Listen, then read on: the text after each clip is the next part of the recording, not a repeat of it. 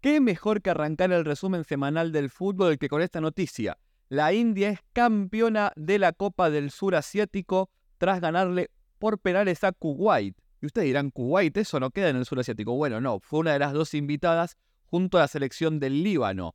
Pero bueno, los locales terminaron ganando en un partido que se les complicó bastante, digamos, a la India ¿eh? en algún momento, porque Kuwait no es tan mal equipo para esta región, pero terminaron empatando, fueron a tiempo extra, no se sacaron diferencia, y en los penales en la última, mi amigo el arquero Gurpret Singh atajó el penal clave para que la India gane su noveno título de la Copa del Sur Asiático, un torneo que jugó siempre en el estadio del Bengaluru, que lo tuvo una buena, una buena cantidad de gente, más o menos 25.000 personas para el partido.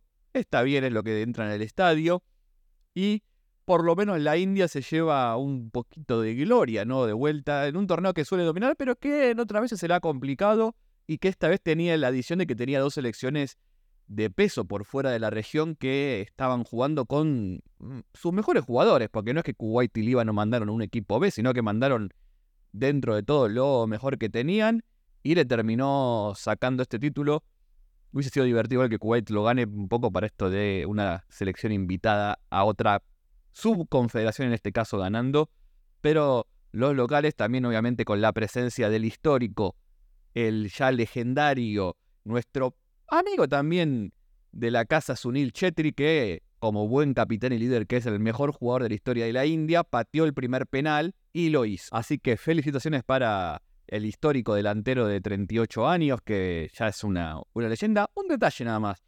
La India ganó por penales, mientras el Dibu Martínez estaba eh, en, su, en su país, que está de visita. Así que bueno, si quieren, ahí hay algo, ¿no? Un poquito, un hilo de mística. Recordemos que la India es uno de los países que más apoyó a Argentina durante el Mundial, así que nos alegra mucho y le mandamos un fuerte abrazo. Y bueno, hay un video en el canal del Tarfútbol que un poco explica de dónde viene ese fanatismo también con Bangladesh, aunque bueno, es un tema que ya está bastante quemado, pero podemos decirlo, nosotros lo hablamos antes. Así que ahora sí, bienvenidos al resumen global del fútbol. Bienvenidos, gente, ¿cómo andan? Yo soy Nahuel Lanzón, siempre son bienvenidos a este resumen que hago semana a semana más o menos de lo que anda pasando en el fútbol. Y antes de arrancar, como siempre, quiero darle las gracias primero a ustedes por escucharme y, bueno, compartir el podcast como lo vienen haciendo, que la verdad me ayuda un montón. Quiero que a partir de ahora, tanto en YouTube, donde pueden suscribirse, como en Spotify o en la plataforma que estén escuchando, si quieren dejen alguna pregunta en los comentarios. Eh, Spotify tiene una opción de preguntas. Generalmente, a ver, ¿cómo decirlo? resultados y eso lo pueden conseguir en este podcast o en otros, sitios, eh, pero a veces tienen la gente muchas preguntas del por qué de ciertas cosas en el fútbol, que yo las trato de explicar en el podcast, pero a veces puedo saltearme. Así que preguntas de ese tipo, ¿por qué tal país es mejor que otro? ¿Por qué tal club ahora está fuerte o antes estaba más fuerte y ahora ya no? Pueden dejarla tanto en Spotify, que tiene la sección de preguntas, como en los comentarios en YouTube. Y voy a ir eligiendo y las voy a ir, a respondiendo algunas en este podcast y en los que siguen.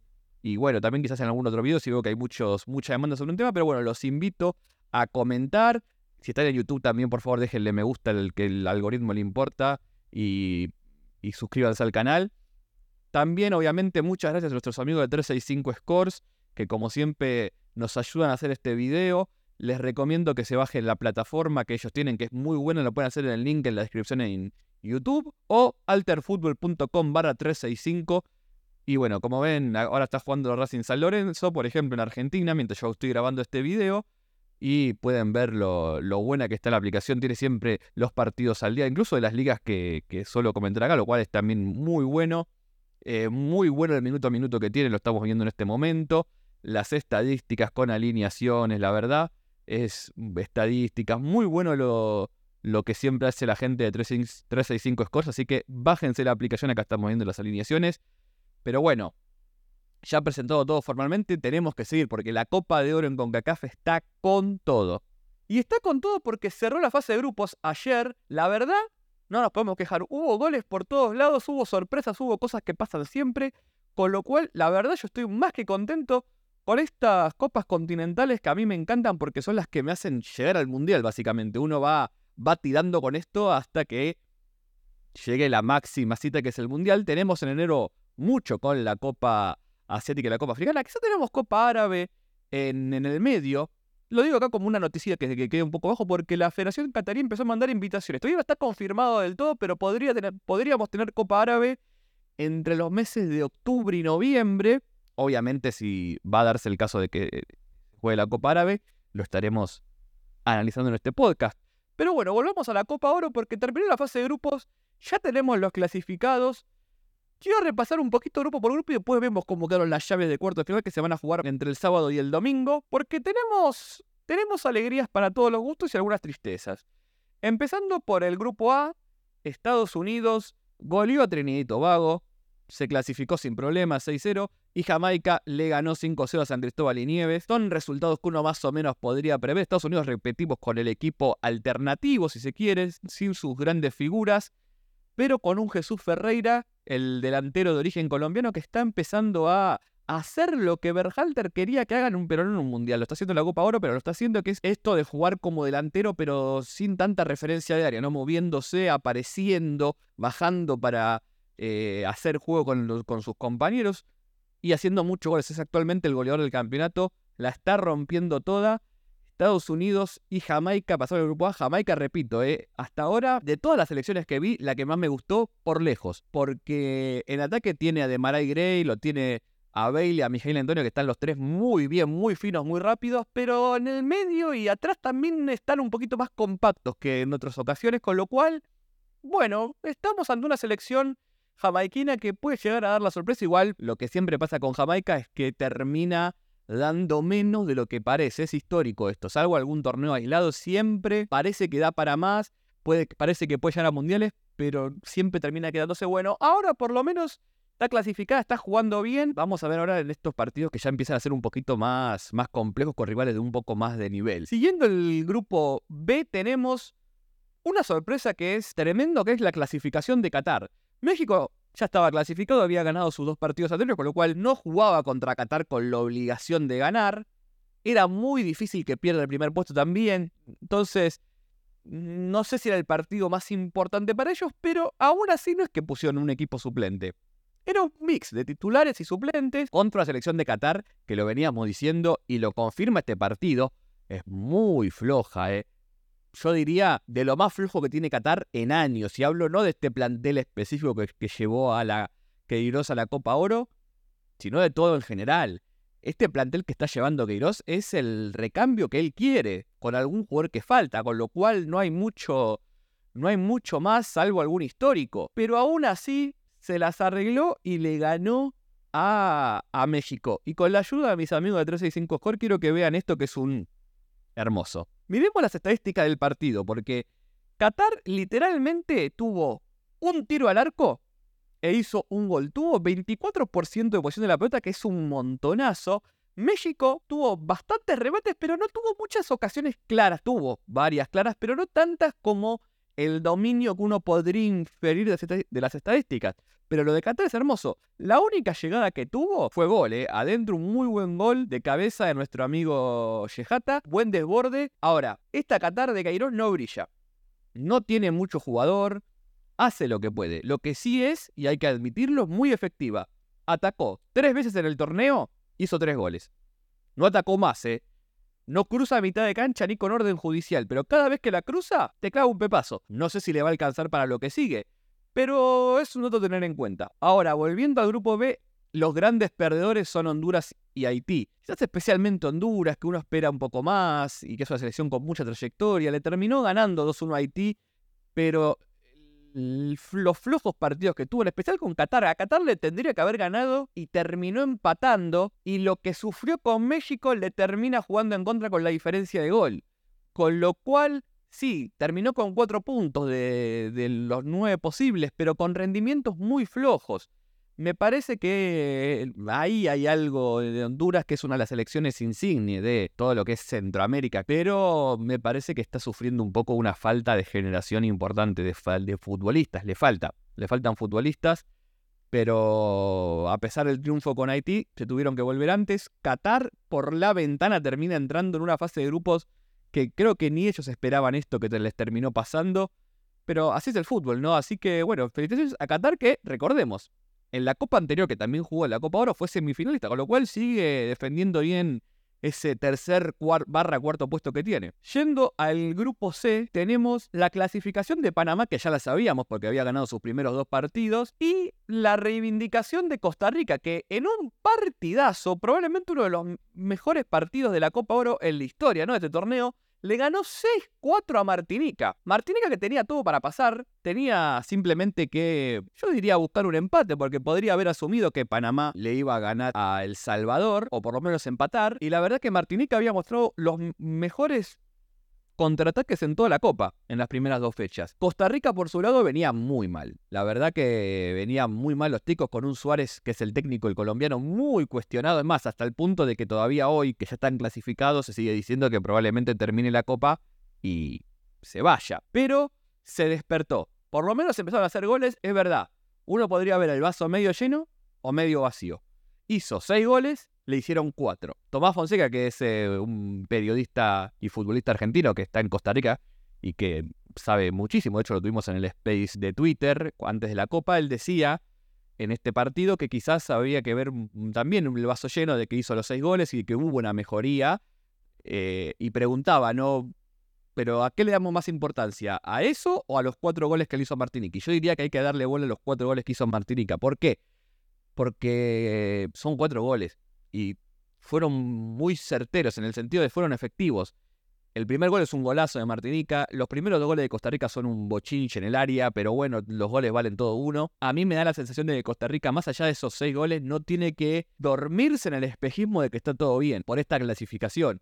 Yo diría al contrario, tiene que ajustar mucho porque lo que se le viene es muy complejo pero por lo menos evitó el papelón. Yo me parece que si Costa Rica quedaba fuera en un grupo como el que tenía y de la forma en la que hubiese quedado fuera, porque hubiese sido la verdad por una derrota o un empate contra Martinica que no creo que hubiese sido muy bueno y estaríamos hablando de que estaríamos hablando de una crisis mayúscula. Me parece que con este triunfo más allá de lo que uno pueda decir del equipo, de lo que le falta y lo que no tiene, deja otra imagen, por lo menos. Hay que ver ahora el, cómo sigue, porque esto siempre se va a jugar por el último partido que juegue, ya cuarto, semifinal o final. Ese va a ser la, la medida de todas las cosas. Pero por lo menos pasó de ronda. Panamá con un equipo alternativo, aunque después empezó a meter un poco más de titulares. Podría haberle ganado El Salvador, terminó empatando, un partido también interesante, atractivo. Es una de las elecciones que yo vería un poquito más, porque tiene mucho material para, para mejorar. de todas las de Centroamérica, por ahora la que más mostró juego, y ahora sí también incluyo a México, es Panamá. Pero bueno, a veces a Panamá también le falta un poquito de jerarquía para firmar estos momentos. Tiene una base sólida para hacerlo. Veremos si lo puede hacer. Y por último, el momentazo de la Copa, el grupo D. La verdad, eh, creo que esto ya me garpó la Copa ahora. Después puede darse todo más o menos como se debería darse, que con esto que pasó ya yo estoy contento porque la verdad lo de Guatemala fue hermoso. Jugaba contra Guadalupe, Básicamente el que ganaba pasaba de ronda, no hay mucho, bueno, habría alguna cuenta más, pero era un partido a ganar o ganar. Guadalupe lo comienza ganando, el partido se pone 2 a 1 para Guadalupe, Guatemala lo empata, lo da vuelta, se pone 3 a 2 y a los 88 minutos eh, comete penal para Guadalupe. Si Guadalupe empataba, ya eh, Guatemala quedaba fuera y Guadalupe pasaba dependiendo porque Cuba ya estaba perdiendo por goleada contra, contra Canadá. Lo atajó mi amigo personal de ahora, Nicolás Hagen, bien dicho Nicolás Hagen. El arquero de Guatemala se convirtió en él, atajó un penal clave a los 89 y antes había atajado todo también, eh, porque había tenido buenas llegadas Guadalupe. Y con este 3 a 2 Guatemala se termina no solo clasificando, sino clasificando primera, lo cual no es menor. Canadá, por su lado, le terminó ganando sin mucho más problema a Cuba, 4 a 2, hubo un descuento al final, sí, pero no pasó, no pasó más nada. Recordemos también Canadá que no está jugando con sus mejores jugadores en ataque, pero por lo menos la Germaneta, viste, ahí eh, no sigue. Y sigue por lo menos siempre estando en cuarto desde que llegó German en 2018. Eh, Antes ya lo había llegado, pero las ediciones anteriores no había pasado fase de grupo, con lo cual hay una mejoría en los últimos años, clara, más allá de que es obvio porque llegó al Mundial. Pero bueno, estamos hablando de una selección que está también un poco mm, más disminuida de lo que vimos en el Mundial y de lo que vimos en la Nations League. Pero bueno, aún así todo pasó. Lo de Cuba fue muy flojo en general. Guadalupe mostró buenas cosas en ataque, pero también como a Martinica me parece lo que todavía le falta es un poquito más de cohesión táctica, si se quiere, fiereza defensiva, un poco más de competitividad en esas líneas, pero ambas selecciones eh, que no son de la FIFA, Martinique y Guadalupe, por ser territorio del ultramar francés, lo que mostró en ataque fue de lo más interesante de la fase de grupos, pero no les terminó alcanzando. ¿Y cómo sigue todo esto ahora? Se preguntarán, bueno, ya tenemos acá, gracias a los amigos de 365 Score, las llaves. Tenemos por un lado Guatemala-Jamaica, y México-Costa Rica, esa es la llave de arriba. Guatemala-Jamaica me parece que va a ser un partidazo porque puede pasar cualquier cosa. Yo creo que Jamaica estuvo un poquito mejor, quizás sobre todo por los nombres en ataque, pero Guatemala empezó a tener un poquito de mística. Y eso en el fútbol y en partidos que son de 90 minutos o 120 no es menor, ¿eh? Y sentir que podés lograrlo. Así que vamos a estar atentos. México-Costa Rica, partido muy interesante porque es un duelo que salga como salga va a dejar secuelas. Porque si México queda fuera en cuarto de final es un escándalo. Estamos hablando de que, mm, no sé, lo van a ir a buscar hasta AMLO directamente para ver, para resurgir de esta crisis que, que estaba teniendo hasta antes de la Copa Oro y que un poco la, la cayó con estos primeros triunfos, aunque ahora después perdió con Qatar y si pierde Costa Rica también, porque no, no, no veo un escenario donde ninguno de los dos equipos se conforme con, entre comillas, una derrota digna. Quizás Costa Rica un poco más, porque siempre está ese sentimiento de que México en la Copa Oro te va a ganar. Pero una derrota dura también puede dejar muchas secuelas en el equipo, el equipo costarricense. Así que ese es un partido interesantísimo porque los dos equipos, más allá de seguir en la Copa, que obviamente es lo que todo el mundo quiere, necesitan ganar porque la derrota podría traer muchos problemas, aunque también va a depender del cómo. Ya me parece que cualquiera de las dos derrotas en sí mismas, salvo, no sé, un empate que termine con un penal, bueno, ahí ya mucho no se puede decir. Pero yo creo que incluso México, si queda fuera así, también va a ser un quilombo. Llave de abajo, Estados Unidos-Canadá, con los dos suplentes, pero es el duelo de los locales, con lo cual también Estados Unidos es el casi local, este, Canadá solo tiene una sede, pero bueno, es el coanfitrión de la Copa.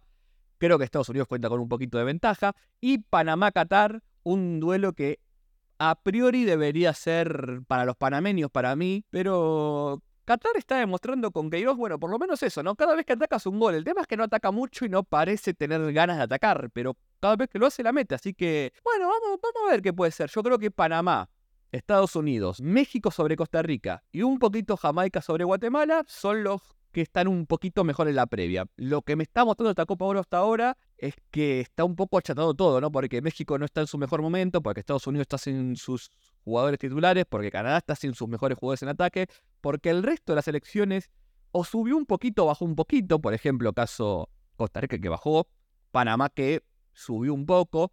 Entonces, no, yo no, no digo que esté todo definido, pero bueno, esas son un poco mis, mis predicciones futbolísticas. Después veremos. Digan si quieren las suyas también en los comentarios de YouTube y cómo están viendo el torneo. Los que lo están viendo lo estamos siguiendo siempre en arroba ZN.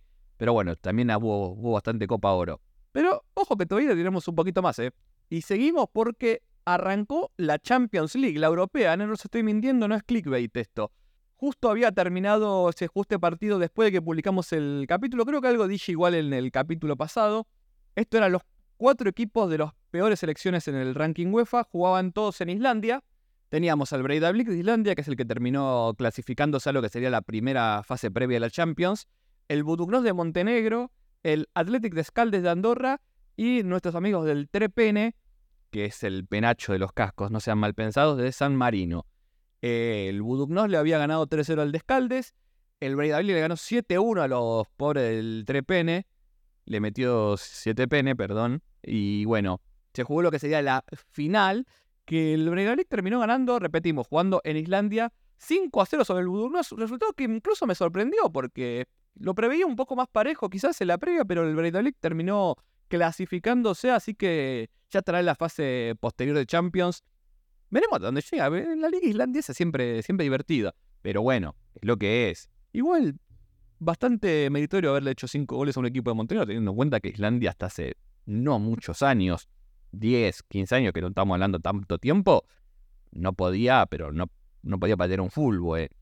Así que, más allá del amesetamiento y la caída un poco que tuvo la selección después de ese pico altísimo que fue el Mundial 2018 y después la, la Eurocopa, bueno, por lo menos en el fútbol un poco de clubes se mantuvo un poco de esa mística con este 5 a 0. Y ya para ir cerrando, me quedan dos campeones. Primero que nada, eh, saludo grande a el productor en las sombras también de este, de este podcast, que es nada más y nada menos que el señor Yenso Duarte, arroba Yenso Duarte, a quien le, a modo de regalo le voy a dejar también el, el, último campeón. Pero bueno, yo sé que esto es el fútbol más exótico, con lo cual lo quiero incluir primero. Tipazo Yenso, síganlo en Twitter.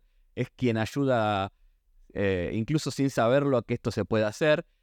Y tenemos campeón en Etiopía. Y es no es un campeón cualquiera, es el Saint George o Kidu George, como se dice en etíope. El equipo más grande e importante de Etiopía, bicampeón.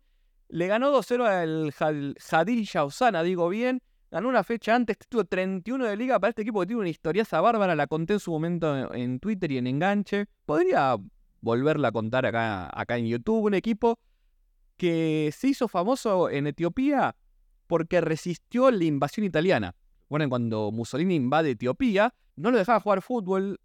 Se empezó a armar el Saint George, que le empezaba a ganar equipos de soldados italianos o equipos italianos, no de, de la Serie A, pero sí equipos de gente italiana que vivía en Etiopía. Y empezó a ser como un equipo que marcaba la resistencia. Esto incluso siguió con el DER, que fue un gobierno, vamos a decirlo, dictatorial que tuvo Etiopía en su momento. Y el Saint George es uno de los equipos más grandes, tiene mucha gente, club interesantísimo con una gran historia y es bicampeón, salió campeón también el año pasado, 2-0 le ganó al, al Jadilla, así que nada, le mando un saludo también que no creo que lo escuche, pero igual a mi amigo Fideo Asrat, que es un, un hincha fanático etíope con el que hablamos bastante seguido del fútbol de su país, así que y es hincha fanático del Saint George, así que me alegra también por él, así que un abrazo grande. Y sí, lo tenía que hacer con, con el tweet de Yenso porque eh, es mi regalito para él. Por favor, síganlo en Twitter a Yenso, que es un fenómeno. El equipo de la Guardia Nacional de Níger, el Guard Nacional, vamos a decirlo en François, ganó la Liga de Níger a falta de dos fechas. Leemos el tweet de Yenso, le había ganado la Copa pero logró el doblete de Liga y Copa por primera vez en su historia y no ganaba la Liga desde 2014. ¿eh? Así que ahí tienen también la foto que publica Ienzo. También un campeoncito más de Liga. Creo que hemos repasado, si no son todos los campeones que están hasta la fecha en todas las ligas de Europa y Asia, digo bien, pegan el palo, ¿eh? así que no se, no se pueden quejar. Y antes de irnos tengo esta pecheada enorme para mostrarles cortesía de mi amigo Pablos, arroba FC que es el researcher eh, de Senegal y Gambia para Football Manager, así que también vayan a seguirlo si quieren la mejor información de las ligas de Senegal y Gambia. Sí, también conozco a alguien, mejor dicho, a alguien que yo metí en este vicio y le cagué la vida, pero como respuesta a cagarle la vida, por lo menos va a aparecer en el, en el podcast, porque el Real Banjul es campeón de la Liga de Gambia, pero con un detallecito, porque el Abuco Falcons, que iba camino a lograr su primera liga en su historia, le llevaba nueve puntos y quedaban cinco fechas. Eh, perdió contra los dos últimos. El Real de Banjul ganó sus cinco partidos y terminó saliendo campeón en un cierre de, torneo, pero tremendo. Lo estamos viendo ahí festejar. Síganlo a arroba FC. Título número 13 para el Real de Banjul. Así que también tenemos campeón en, Gambia, pero con pecheada incluida. Y bueno, gente, hasta acá llegamos con este, con este resumen de esta semana. Espero realmente que les haya, les haya gustado, les haya sido útil de alguna manera. Si así lo fue, repito, por favor, ayúdenme a difundir el podcast en sus redes, en Twitter, en Instagram, en TikTok, en Snapchat, en Threads, en la que abra Elon Musk cuando rompa Twitter, no importa. Ustedes compartan el podcast que o el video en YouTube y que cada vez seamos más. A mí la verdad me llena de alegría. Repito, también quiero mandarle un gran abrazo a la gente de 365 Score que hizo posible este video. Bájense la aplicación. Eh, link en la descripción de YouTube o alterfutbol.com barra 365. Nosotros nos vamos a volver a estar viendo la semana que viene con más resumen global, todo lo que pasa en el fútbol. Que no salga en los grandes medios, lo tienen como siempre acá en Alter Fútbol. Así que les mando un abrazo grande y nos estamos viendo.